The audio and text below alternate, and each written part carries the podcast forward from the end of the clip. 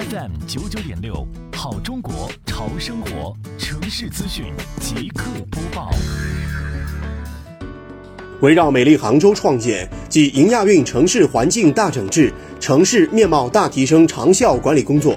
杭州市西湖区双浦镇联合辖区行政执法中队积极开展燃气专项整治行动。一是持续开展沿街商铺、餐饮店燃气、油烟安全检查，严格规范各个商家正确的使用和储存燃气，积极推进燃气泄露报警装置和油烟在线监测设备的安装工作。